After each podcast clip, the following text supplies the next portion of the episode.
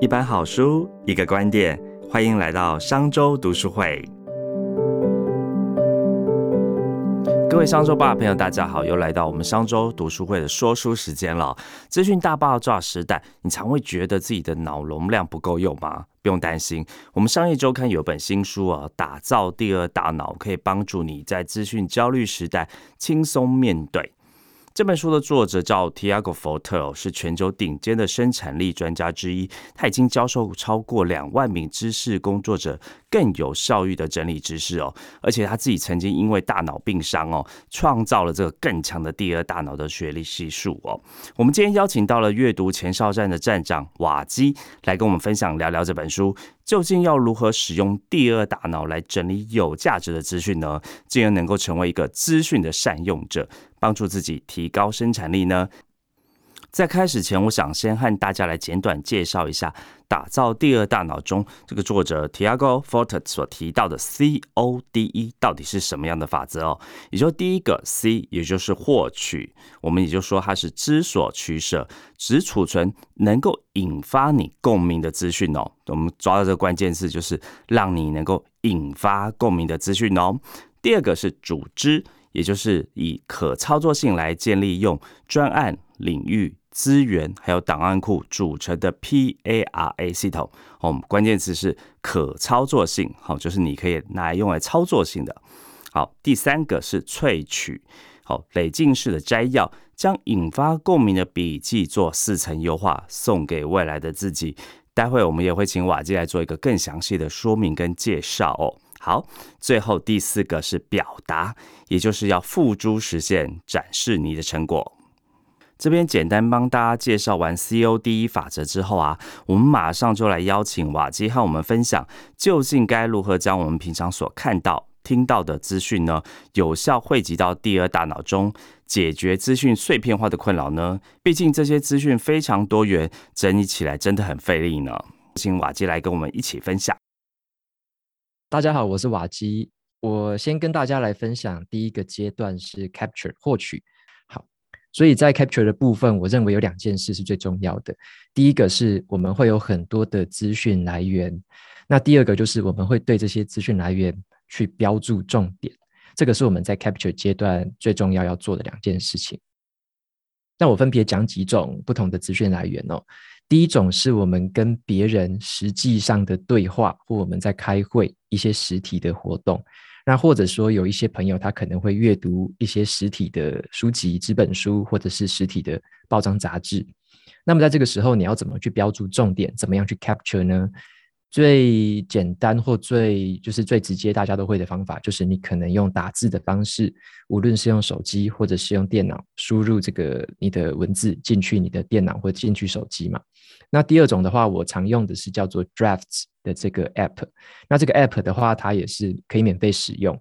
像我经常在这个 app 上面，我就可以用语音转文字的输入方式，可能是边散步啊，或者说我在休闲的时候，可能就是开着这个 app，可以用讲话的方式转成这种文字的资讯进去。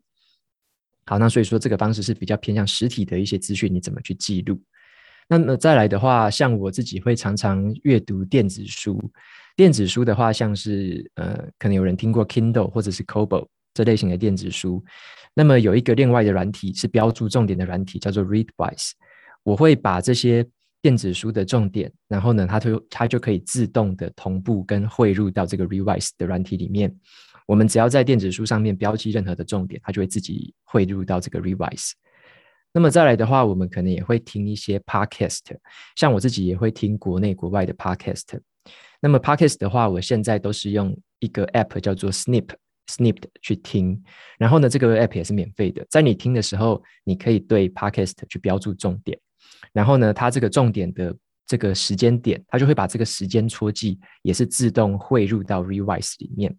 如果你在听的 podcast 是英文的版本的话，那英文它还会有自动的那个逐字稿。所以呢，你如果是把它英文的 podcast 摘记重点之后，你汇入到的 Revise 里面，它就会连英文的字那个逐字稿都会有。啊，所以说这个 podcast 的话，我是用这个方式去摘录我听到的重点。那么再来的话，我们也会看一些像是网络文章啊、网络影片啊，或者你也会逛一些，例如说社群媒体，像 Twitter、FB 之类的。那么在这个上面标注到的重点，也可以安装一个免费版本的软体，叫做呃 Revise Reader。它有一个外挂，可以让我们在浏览器上面把任何我们看到的，像是影片啊，或者是文章这些类型的东西，你也可以直接标注重点。然后这些重点也可以自动同步到 Revise 的这个小 App 里面，所以呢，在这个部分其实可以想象成说，它就是先集中到某一个某一些渠道当中，经由这些渠道，然后呢再进入到我们后中间这个 O 跟 D 的这个第二大脑的处理的这个环节。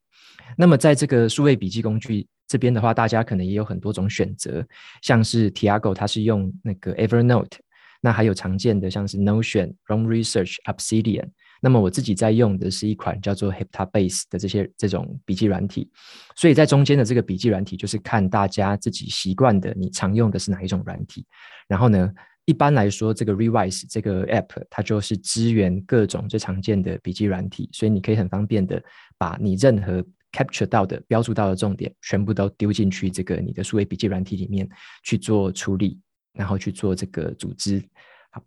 那么最后。一个环节我就不细讲了，就是你要把这些东西 express 表达出来，就是发布成那些内容。所以这整个环节里面的话，我们先来回顾一下这个 capture 的部分。好，这边的话我再来从 capture 再细讲一点点。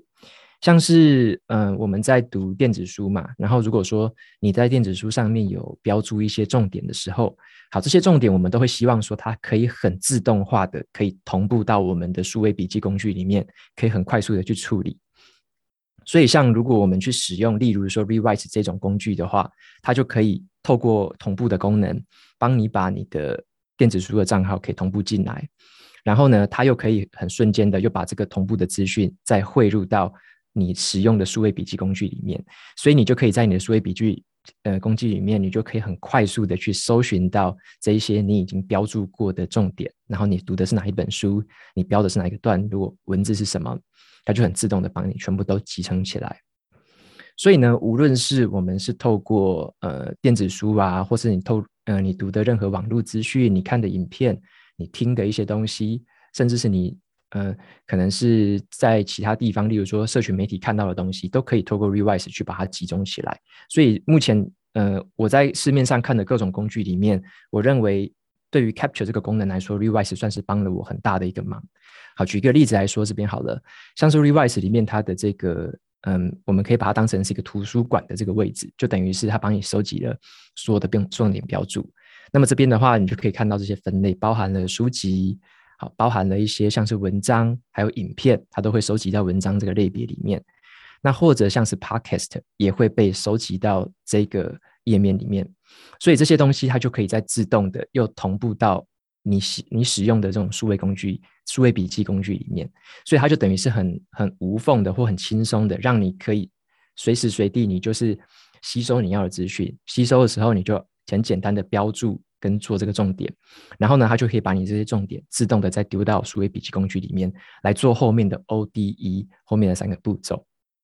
谢谢瓦基分享这么多数位笔记 APP 以及他们的使用方法哦。不过我们还是想要知道一个关键问题，就是该如何萃取知识精华来帮助自己在未来能派上用场呢？有时候我们看到的许多文章啊、影片其实蛮冗长的哦，即使自己想要把认为有帮助的资讯保存下来，其实也无从下手哦。这个部分可不可以请瓦基和我们分享一些 paper 呢？那这个部分跟大家分享一下萃取。的这个用法，或者说我的一些心法是怎么样？主要就是说，我们怎么样去存金保存下来一些知识，然后还要增加笔记在未来的可以发现性，好让我们未来比较好去搜寻或找到这个笔记。好，那么我们回顾一下刚刚，像我们说已经把资讯 capture 下来，也做做好了一个很简单的组织，可能你用 para para 的方式进行好了分类之后呢？那接下来我们要怎么做呢？好，我就举一个比较直接的例子哦，像是我最有经验或我每天都在做的事情，就是我会阅读一些纸本书或电子书，然后呢，把这些重点然后摘录下来，甚至是有一些东西可能是可以让我自己去使用的，我可能从书里面得到了一些方法，可以用来采取行动，用来做我的专案。所以呢，我自己的做法是这样子哦，针对任何一个资讯来源，例如说是某一本书的书名，我会把这个书名里面，就是我先开成一个这个书名的笔记名称，就叫做书名，然后底下就把一些相关的资讯打在底下，然后再来的话，因为我们已经有透过例如说 Revise 这种工具，然后呢，帮我把资讯，帮我把这些重点标注，都已经汇入到数位笔记里面了。所以我就可以很快速的在我的数位笔记里面把这一些资讯先复制到我的这则笔记里面去。好，那复制进去之后呢，我们再来第二个步骤，用我们自己的看法跟意见去写上去。好，例如说我们标注了一个重点，然后呢，我们针对这个重点有什么样的看法或意见，我们可以先写上去。好，这边呢我们写的诀窍其实就是为什么你会想要记这个重点。这个重点，你觉得让你很惊喜的地方是什么？或者说，你这个重点以后可以用在哪些地方？我们就用这个这些字，就把它标注在下面。所以说，如果你自己在做笔记的话，你不一定要标颜色。好，那我们当我们把自己的这一些看法跟意见写上去之后呢，我还会在这边再做一个额外的提问，就是我会问自己一些问题。好，因为我们要对于这个东西要萃取的话，我认为透过问答的方式是最直接有效的。好，那这些问答的方式，其实我觉得有一个方式是说，例如我们在看一本书的时候，我们要怎么样可以把这本书的内容内化成自己的东西，甚至可以分享出来呢？有一个很简单的方法，就是你可以想象，你要跟你的亲友、你身边的好朋友去分享这本书的话，你会回答哪些问题？所以我大部分我都会试着去回答这三个问题。第一个是我为什么会想要读这本书？好，你也可以想象成说，我为什么想要读这篇文章？我为什么想要听这个 podcast？好，是为什么？我们带着什么样的问题？我们想要解决什么困扰？我们是有什么样的好奇心？我为什么想要读这个书？想要吸收这个资讯？我们把这个这个回答先写下来。好，第二件事情呢，我们也可以去写下来的是，如果用一句话或用一个重点来说明这本书的话，你会用哪一句话去总结它？好，这个同样也可以套用在你读的文章、你看的影片、你听的 podcast。如果只能用一句话去说它的话，你会用什么话去说？那最后一个问题，我会回答的是：我会推荐这本书给谁，或者是我会推荐这篇文章，我会推荐这个影片给谁？它可能对谁会有帮助？对什么样情境的人会有帮助？我会把这些问题都给他回答下来。那举个例子来说好了，前一阵子这个元宇宙很夯嘛，所以当我们在阅读这个相关的资讯的时候，像我读完这本书的时候，我就会去回答一下，我为什么想要读元宇宙这种书？好，是因为刚好那个时间点是因为脸书改名成 Meta，我就很好奇说，为什么这么大的公司它要改名一个这个 Meta，有点就是元宇宙这个公司的名称，我就很好奇它背后到底是有什么商机，为什么他想要做这件事情？那我们也可以试着用一句话。去说明我们吸收到的东西。好，那我就会说，《元宇宙》这本书，它未来呢会这个变革可能会渗透到我们生活每个角落，那会对我们未来生活造成一些影响。那最后的话，我就会说，那这本书我会推荐给谁？所以我就会推荐，例如说这本书它写着比较浅显易懂啊，比较白话文，我就会推荐给对元宇宙还很陌生的人。好，所以说我就会用这些东西来这些回答，然后来萃取出这本书对我来说有帮助的地方，我为什么想读它，以及我认为它可以推荐给谁。好，那所以说呢，我们在这边也可以仔细思考一件事情：，其实我们每个人有不同的角色、不同的工作、不同的生活情境，我们萃取之后，这个资讯的去处跟它的用途其实都不一样。好，这边举三个例子。第一个例子是，假设你自己是一个软体设城市设计师的话，你可能比较在乎的事情是软体沟通界面的一些设计考量。所以你在读完这种书之后，你可能会比较在意的是，未来我在设计这个软体界面的时候，需不需要去考量到元宇宙的一些元素？那如果说你是一个在做设呃行销企划的专员的话，你比较在乎的事情，应该会比较偏向于说，像是科技产品的一些新的卖点啊，跟它新的商机。所以你的元宇宙的这个笔记，最后萃取之后，它会比较偏向于去到这个地方，是你未来可以用到的。那如果你是一个教师啊，你是讲师，你平常会跟人家分享一些新的资讯的话，那可能你比较在乎的会是数位科技带给我们的一些启发，或者说你对于数位科技的一些趋势观察，所以你自己的这个最后萃取出来的笔记，你的去处也会不太一样。好，所以这边就总结一下，我们要收纳这些笔记呢，或者说你萃取完的笔记，是要把它放到你未来会用到的地方，好，而不是其他人都放在什么地方。就是其他人放什么分类，放什么主题，其实跟你一点关系都没有。你可以参考，可是你不太需要去复制，或者说，诶，其他人怎么做的我就怎么做。我们需要做的是，未来以你的身份、你的角色。以你的职位、你的生活，你在乎的是什么？你正在执行的专案，或你正在进行的事情是什么？你把它放到这个未来你会用到的地方。好，那以上这只是几个简单的举例。如果我们每个人有不同的情境，我们都会有不同的用法。那最后再分享一个小小的一个重点，就是说笔记的这个可发现性。好，在未来的话，你怎么样更好的发现它？像是有。读者就会问我说：“他们写了很多笔记啊，未来都找不到，每次要找关键字，然后都找不到那个关键字，然后要搜寻好几种不同的关键字才可以。”举个例子来说好了，像有一些读者他们会去认识自己嘛，为了要认识自己，他可能就会写了很多种笔记，这个标题就会像是说“认识笔记”，然后自我认识、探索自我、自我了解。好，他那你如果说你自己写笔记的时候也有遇到这种问题的话，你该怎么做呢？我是这样想的哦，因为可发现性的意思就是说，我们未来能不能够很轻松的找到跟取用这一些笔记？好，那重点就在于什么？笔记的关键字的选择，我们在写它的时候，要符合自己未来会回想得起来的一个思考方式。所以以我自己为例好了，像是这四种关键字，以我自己来讲，我会选择都用认识自己。这四个字，无论是类似的主题还是什么的，我会尽量在这个标题这边使用“认识自己”这四个字。为什么呢？因为以后我在回想的时候，我很少会去回想到后面三个关键字。那些关键字对我来说比较不好回想，或者说我认为它比较艰深一点点。我认为最好懂的，我自己最容易回想的叫做“认识自己”。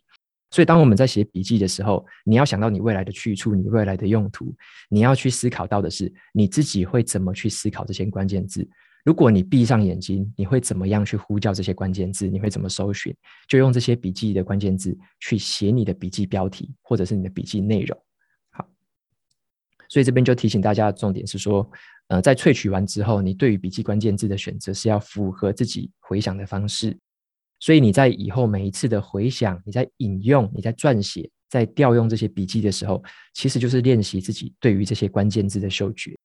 那这些关键字的一致性，只要是越高，未来你就会越容易去取用，它会越容易内化成你自己的知识体系。所以这个是我在萃取这一些笔记的时候，我对于这些命名啊，对于这些选关键字的时候，我的一些背后的心法。